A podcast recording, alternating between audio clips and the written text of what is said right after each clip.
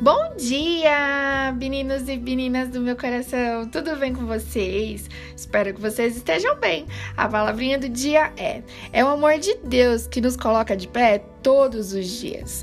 Quero deixar uma palavrinha que está lá em Hebreus 13, no versículo 5. Não te deixarei e nem te abandonarei.